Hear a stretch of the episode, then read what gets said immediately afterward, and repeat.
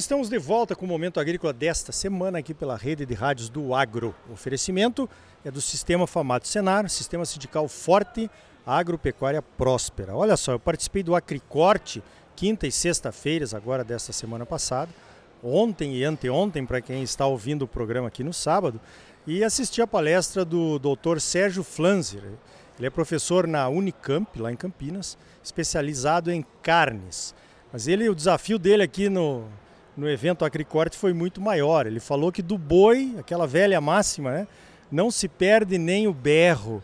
É verdade isso, professor? Bom dia. Bom dia, Ricardo. Muito legal. E realmente isso é verdade, né? Então, assim, é, talvez as pessoas já tenham ouvido isso, mas não, não, não entendam a grandeza que a produção de, de bovinos na indústria gera de produtos.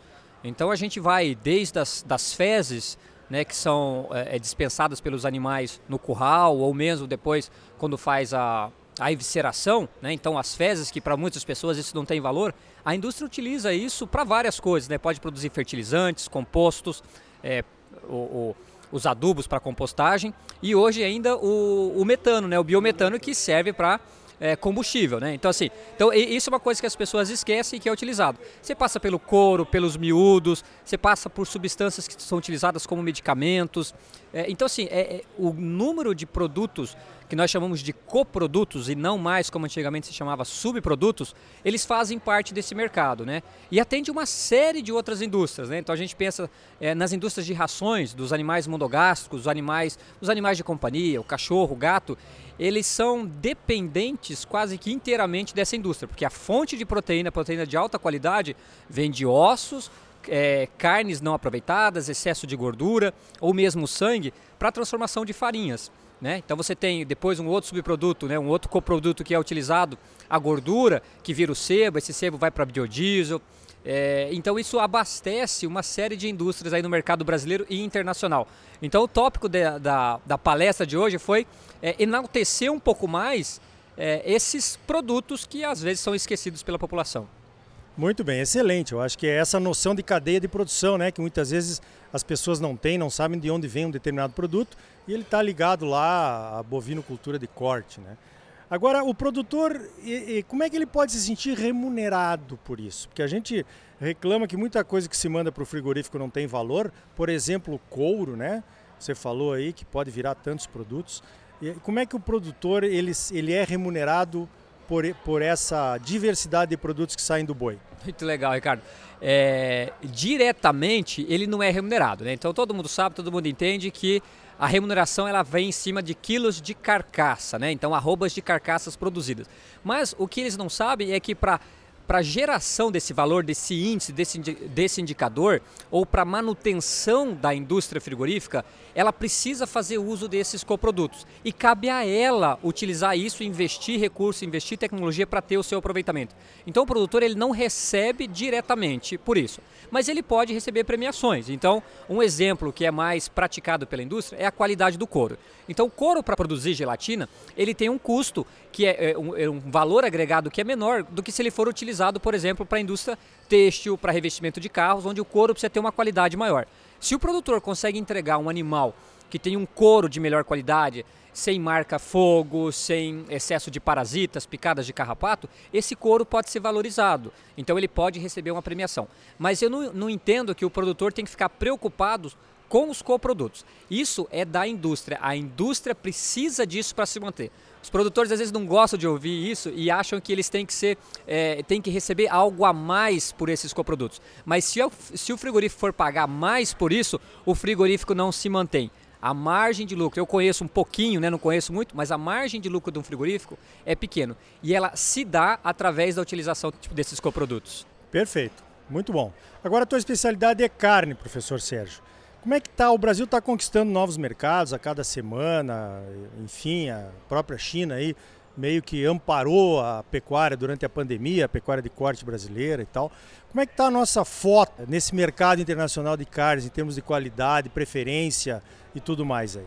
Ricardo, quando a gente fala o Brasil no cenário internacional, é, a primeira coisa que tem que vir na nossa cabeça e tem que ser frisada é volume. O Brasil é um grande produtor em volume de carne infelizmente ainda considerada como carne commodity, é uma carne ingrediente para muitas indústrias, muitos países que ainda compram a nossa carne como fonte de proteína para processamento. Né? Então, quando a gente compara o Brasil com outros grandes produtores, como é, o próprio Uruguai aqui do lado, que é um produtor menor, mas Estados Unidos, Austrália, são grandes produtores também e que produzem uma carne com tipo, com qualidade diferenciada. Não estou dizendo que a carne brasileira não tenha qualidade, mas quando a gente fala de qualidade sensorial, onde atributos como maciez, sabor e suculência são os itens mais importantes e o que mais é valorizado, esses outros mercados saem na frente.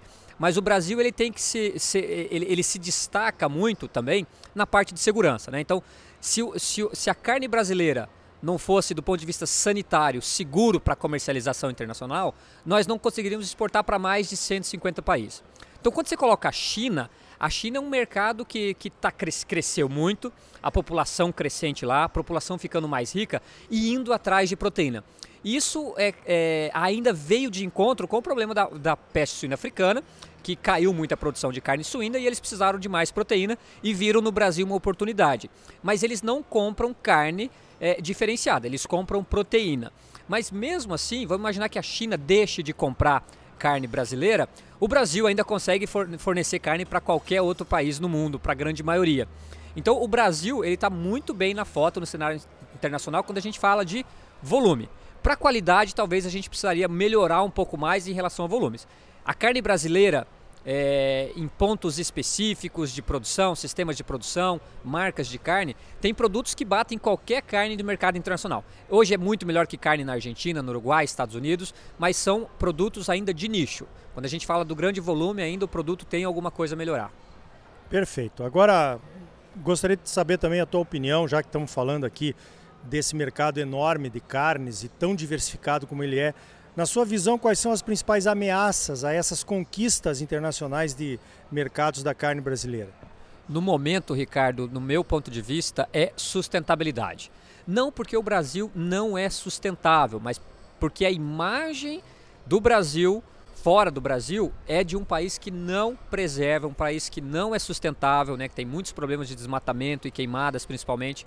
Então esse no mercado internacional eu vejo que essa talvez para o país é, seja algo que precisa ser melhorado e mais do que melhorado, ser apresentado a verdade que acontece. Né? Então, quando a gente fala de produtor rural, produtor rural ele não desmata. Quem desmata é o ilegal quem, quem coloca fogo não é um produtor, não tem por que um produtor colocar fogo na floresta, colocar fogo no pasto onde os seus animais ou sua produção vai acontecer. Né? Então, assim, eu vejo que a imagem do Brasil em termos de sustentabilidade precisa melhorar. Né? Então, campanhas de conscientização da população, campanhas de fomento internacionais, eu acho que precisam ser implementadas cada vez mais para que esse mercado possa mostrar a realidade, né? que é um, produ que é um, um produtor de carne sustentável. Né? Então, assim, no cenário internacional é isso.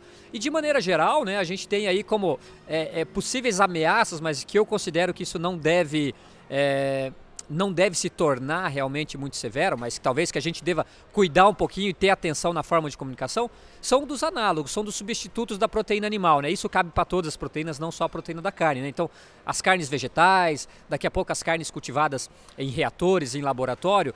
Por quê? Porque esses produtos, eles acabam menosprezando a qualidade da carne em termos nutricional, de, de sustentabilidade, de bem-estar animal. Então, o, o, mercado, o setor de produção, o produtor rural, a indústria, eles precisam estar interconectados para mostrar cada vez mais é, que essa produção ela age de acordo com as normas e, e com a, a demanda da população.